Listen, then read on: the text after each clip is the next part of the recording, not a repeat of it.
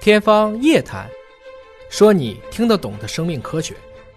欢迎收听今天的《天方夜谭》，我是大葱，为您请到的是华大基因的 CEO 尹烨老师。尹烨老师好，哎，大葱，过年好啊！临近过年了，咱们依然还在防疫控病的第一线持续关注着。继续，今天咱们来关注这个新型冠状病毒的肺炎的发展。其实很多人在得知这个消息的时候，首先想到的是我应该怎么自我保护。对，但是在我们力所能及的范围之内，怎么样才能做到有效的保护呢？咱们之前说过啊，这个病毒呢是属于微生物。那么在我们生活当中，如果病毒这么小，咱们通过口罩啊或者什么样的方式能防得住吗？应该这么来讲啊。首先，戴口罩一定有用，但是更重要的是你戴什么口罩。你比如说戴网红款的口罩肯定不行啊嗯那个东西其实它是有滤过性的，就是你不能以肉眼看不见孔。其实不同的口罩有不同的级别，嗯，它是按照一个空气过滤效率，能够去滤掉，包括像从细菌到病毒是有一系列分级的。哎，那像现在我们大家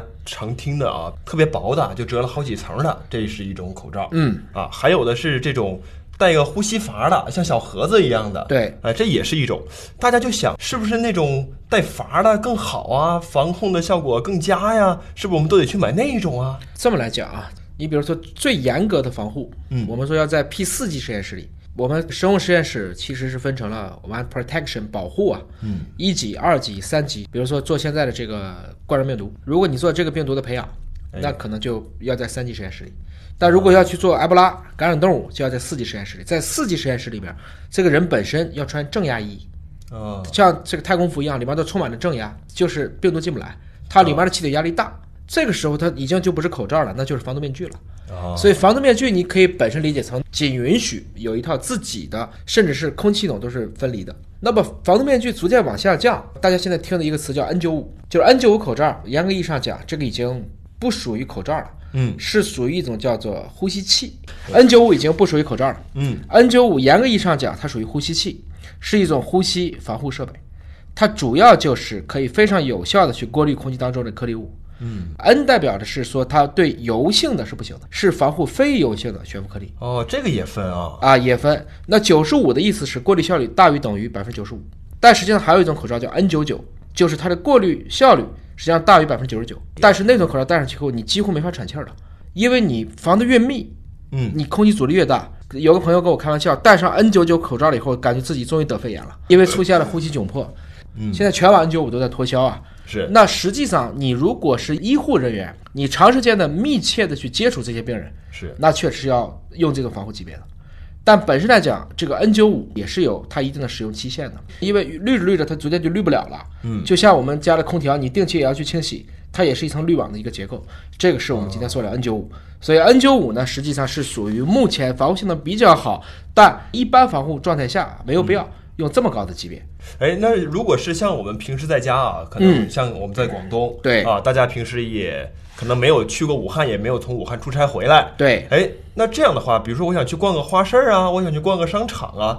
那我们应该选择什么样的口罩呢？这个呢，其实 N 9 5口罩呢，再细分也有两种，嗯，有一种是带呼吸阀的，有一种是不带呼吸阀的。啊，如果你就是觉得心里就带个这个舒服，你就要去选择不带呼吸阀的那一种。那这种它的透气性会好一些，而有多篇文章其实也证明了，在这种一般防护下，N95 口罩和它的下一个等级外科口罩，其实本质上讲没有太多区别。那什么叫外科口罩呢？就一般实验室用的都是外科口罩，它绝大部分来讲呢，它是有三层，外层一般是有颜色的，我们一般看见的颜色是蓝色或者是绿色，对，它主要是防止这个液体飞溅的，它是朝外的。中层它是作为屏障来阻挡病菌的，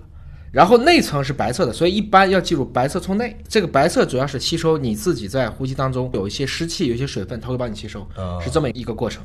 那么戴的时候呢，一定要佩戴得当，也就是说要把它贴合，要贴合的很好，一定要就紧密的贴合，而尽可能的要覆盖到这些表面积上嗯。它里面也有一个金属条的，对对要对，卡在鼻梁上，因为挡的面积要比较大。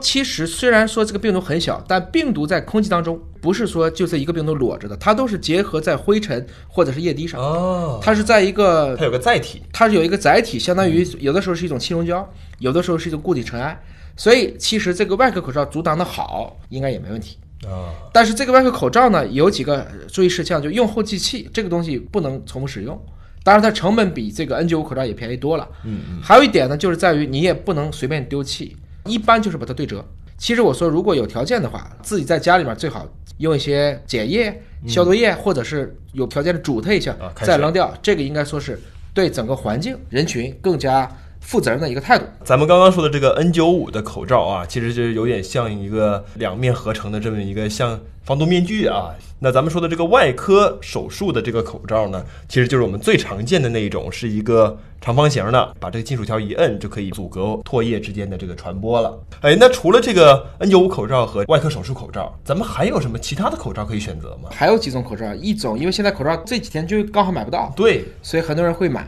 普通医用口罩。那普通医用口罩是干嘛呢？主要是比如说挡脑花粉呐、在这种情况下，它基本上不能对，或者说对颗粒和细菌的过滤要求比较低。这个也是一次性使用的，但是效果不好，就不推荐了。就基本上在这一刻，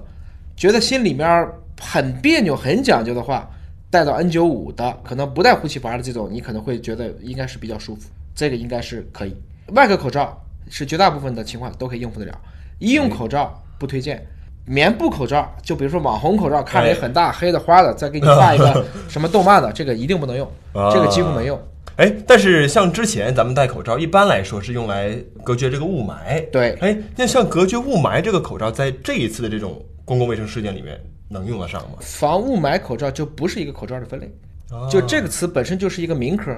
这就不是一个术语。所以，什么叫防雾霾口罩？我们对雾霾的定义主要是指 PM 二点五。对，本身来讲，防雾霾口罩也是千奇百怪，也没有特别统一的标准，所以大家就不要再去考虑，非要去搞一个看起来很夸张的防雾霾口罩，尤其是不能在这个时候，因为没有口罩，所以大家把各种各样的口罩都来宣传，它可以阻挡这个阻挡那个。我们从今天来看，当然 N95 很好，当然一般的外科口罩也很有用，哎但是正确的佩戴口罩，养成使用口罩的良好习惯，